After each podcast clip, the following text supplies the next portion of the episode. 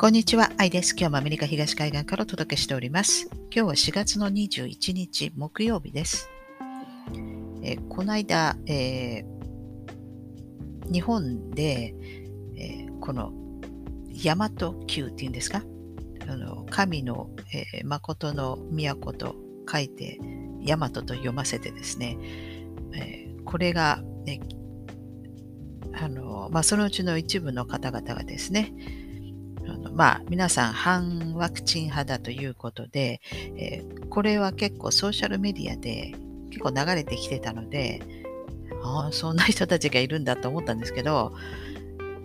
確かトランプ大統領のことも支持してる人たちなんですよね。あの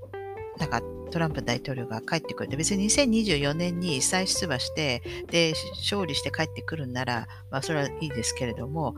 あのそうじゃなくてあの今の政権を押しのけて、えー、途中から入ってくるようなあようなことをあの、まあ、いわゆる Q アノン系ですね。これ Q アノンのあの解説を前に、えー、したことあるんですけども、まあ、その時に、まあ、多分もう用済みだろうからそのまあ、灰乗りしてですね、それでこの旧アノみたいなのが、まあ、一人歩きするだろうと言いましたが、なんかまさにそんなような感じですね。あの勝手に一人歩きをしてるわけですね。その Q という名前を借りて。みんなの反応するから Q って言えば。で、まあ、大体あの、まあ、宗教団体がですね、まあ、バックにいるわけですよ。そういうの。あのトランプさんが帰ってくるっていうやつも、まあ、宗教団体が、まあ、バックにいるわけですね。えー、ですから、その普通だったら、まあ、そ本当に帰ってきたらまさにあのクーデターですから、まあ、それはないんだと。何度もここで解説してますけれども。ですから、まあ、そういうふうに考えてる人はここにいる人はいないと思いますが、とにかく、えー、まあ、そういったグループだそうででそのうちの一部の人たちはですねなんか東京にあるクリニックですね、まあ、ワクチン接種しているそういったクリニックに、まあ、押し入ってですね、えまあ、それで警察呼ばれて逮捕されたと。なんかちょっとことが大きくなって、まあ、いよいよあ逮捕されるんじゃないかと結構過激にやっているから。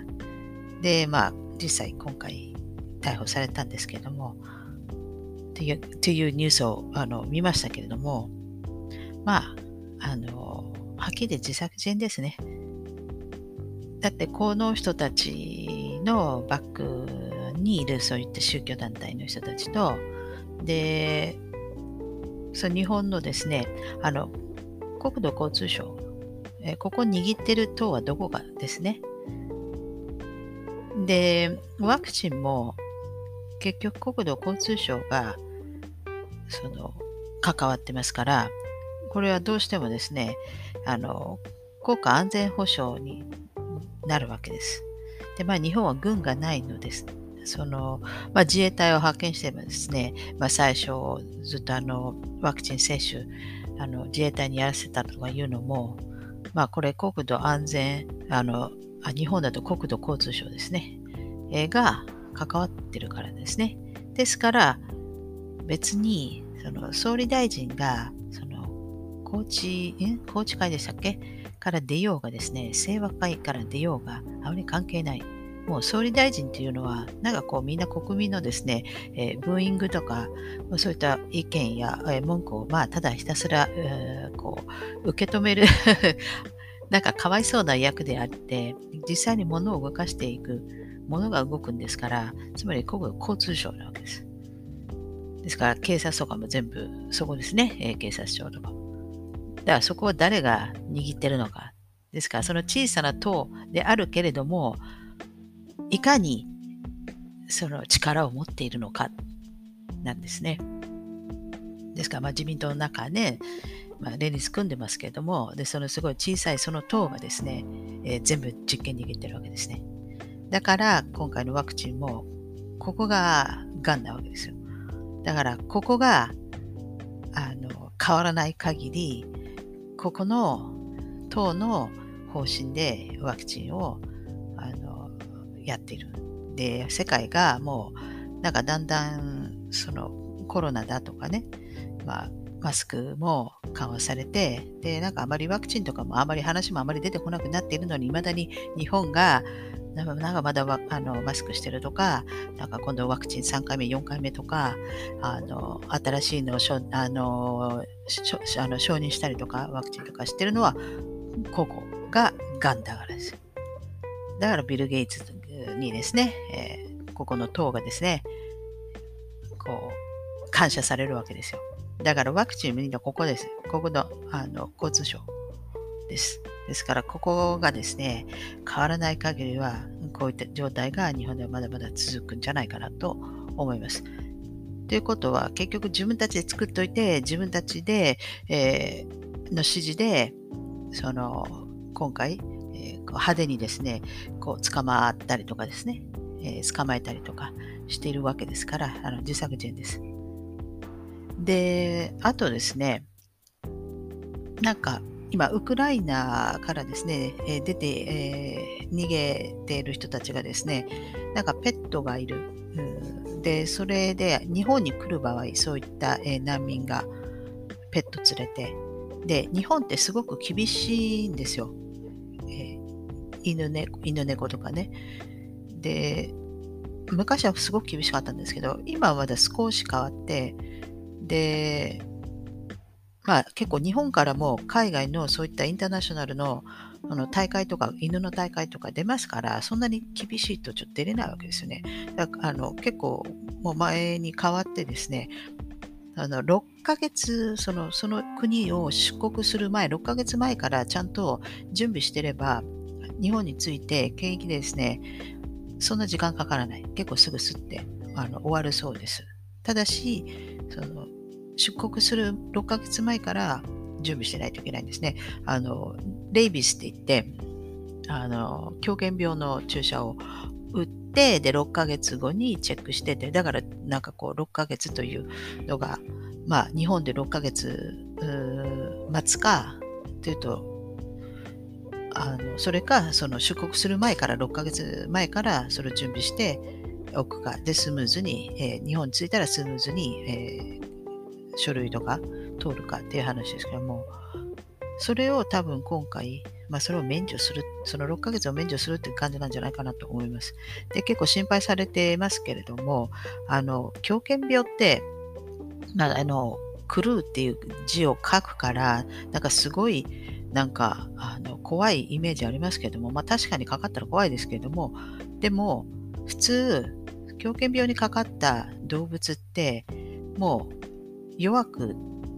えー、弱まって、まあ、あとは死んでいくというそういう動物がですね威嚇して人間とか他の動物を襲ったり噛みついたりとか、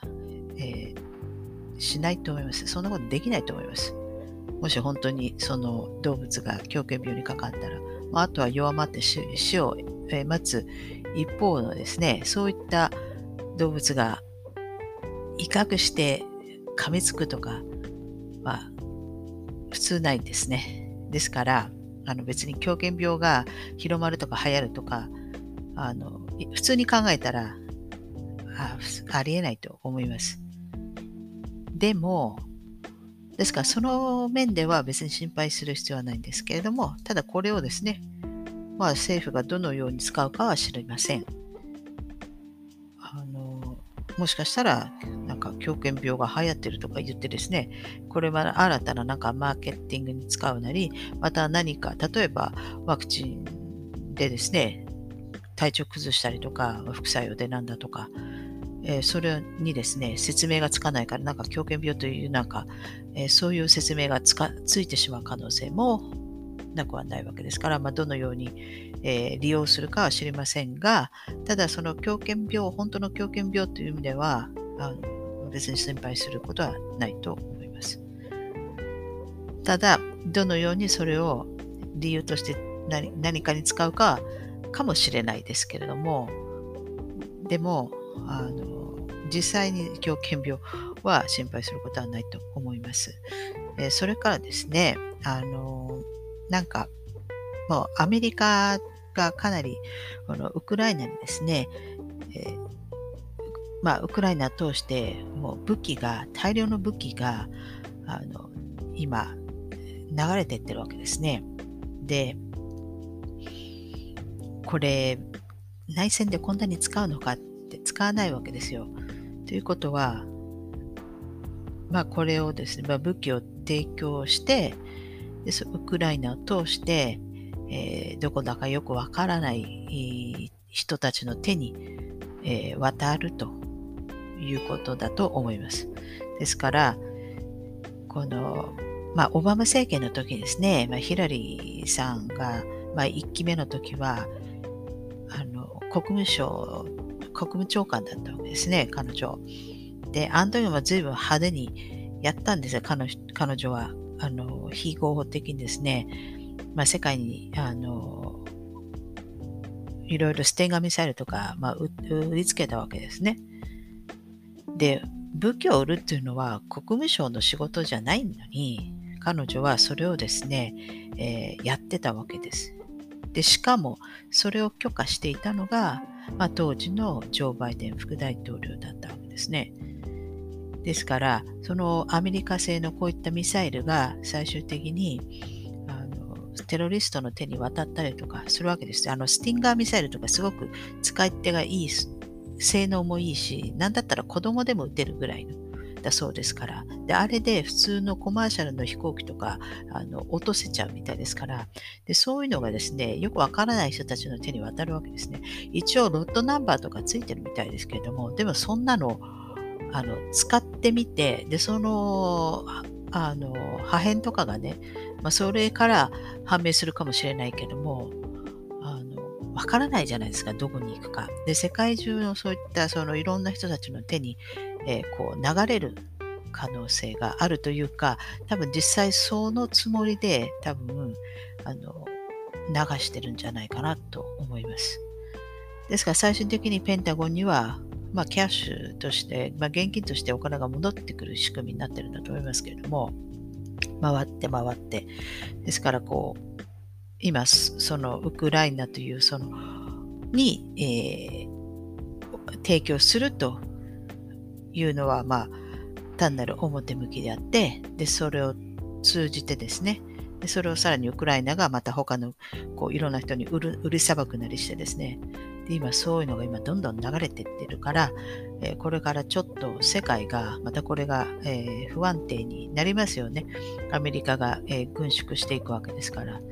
そうすると、まあ、いろんなところでもしこの今のウクライナの話もですね、5月9日までに終わらなければ、まあ、ある程度こうこう、目処がつかないので、あればですね、もちろん目処つかない方が儲かる人もたくさんいますから、もしかしたら邪魔してですね、え、長引くかもしれない。長引かなければとりあえずそこで終わったとしても、このまんま今この新たななんかこう冷戦みたいになりつつあるんで、えーこう世界的にこうこう軸が2つ、まあ、まあ、大きく言って2つできるような感じになりますよね。あの冷戦時代もそうでしたけれども、でも別にこれ、上の方はみんなつながってるんですけれども、まあ、そういうふうにするとですね、えー、世界中でまたいろいろとあのごたごたが生じてくるわけですよね。いろんなところであの民族紛争だなんだとかでえ、それでさらにですね、そういった、えー、アメリカン製の、まあ、そういったミサイルダースティンガーミサイルだなんだっていうのが今、えー、世界マーケットに流れていると。ですから、あの非常にこの今、無法地帯のこの世界ですね、で今、合法な国旗を持っている国はないのはみんな分かってるんで、だから合法な軍を動かすことはできないのも分かってるんで、だから、その、皆さん国旗を外してですね、えー、傭兵となって、今、もう、こう、これから今後飛び火していく可能性があるんじゃないかなと思います。で、今回は、えー、ウクライナという、まあ、戦場ですね、まあ、アリーナをこうちょっとこう作って提供したようなもんですから、で、中にはですね、行って戦いたいっていうような人もいるんですよ。あの私の知人とかであの、ベトナム戦争に行って、で、まあ帰ってきて、で、別に帰ってきて別にすることもないし、お金もないから、じゃあ今度誘われて、で、今度、えー、アフリカのアンゴラに行ったんですよ。冷戦時代ですから、あそこ、あのすごい紛争中で、で、まあ、ポルトガルの植民地だったけれども、でそこから独立した直後にですね、内戦にあの入ってですね、まあ、西側ががバックアップして、まあ、代理戦争になってるわけですね。で、えー、ソ連と、で、キューバがかなりもう現地入りして、かなり直接的に結構か、あの、あの、あの入ってきてたんですけれどもね、まあ、そこに行って、まあ、そういうのが好きな人もいるんで、ですから今回そのウクライナっていうこのアリーナをこう提供されて、そこに行きたい人もいるわけですね。ですから、まあ、あの、ロシアがですね、あの、一応その仕切って、で、多分その西側の方、ウクライナも西側の方は、そのポーランドの国境のところは、まあ、ポあの NATO がそこは管理して、で、西側の人たちが入りたい場合はそこから入っていくって感じですね。で、あと他、ベラルーシだとか、あのロシア国境の方は、まあ、ロシアが管理してる。ですから、飛び火しないように、あのそれ以上広がらないように、一応、あの管理、コントロールしながら、えー、まあ、そこのアリーナが提供されているといった感じで、で、まあ、いろいろなあの映像とかも流れてきますけれども、まあ、どこまでが本当なのかも、まあいろいろなあの、まあ、メディア用とかあると思うんですよ。やっぱそういうのを見せたくないと思うんですね。そのみんなあのこき外してみんなあの傭兵だっていうのを多分知られたくないと思うんで、ですからそれなりにそのメディア用にそういったものも準備して、えそういったあのも提供しているし、もう情報戦になっている。また、もう映像の世界になっている。だけど実際は本当に何が起きているかは言ってみなければわからない。言ってもわからないかもしれないけども、もしかしたらそういった新しい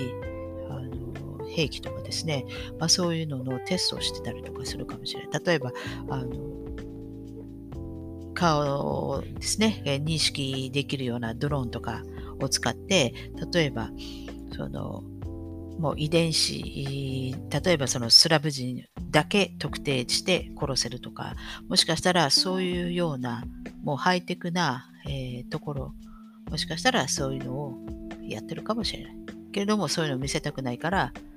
あの私たち一般の方に流れてくるのは、その作られた映像かもしれないですよね。ですから、本当に何が起きてるのかは、あの私たち一般の人にはわからないけども、まあ、何かがやってることは確かなんだと思います。ということで、えー、もしかしたら、ちょっとこのアメリカからこの武器がですね、どんどん流れているというのがやっぱりあの心配ですね。さらに、まあ、そういうことをやったヒラリー・クリントン、それを許可した、えー、当時のジョー・バイデン副大統領、えー、今その副大統領の大統領ですから、まあ、そういったね、えー、ところがあるんではないかなと思います。はい。ということで、えー、今日はここまでにして、また次回お会いしたいと思います。最後までご視聴いただきありがとうございます。では、さようなら。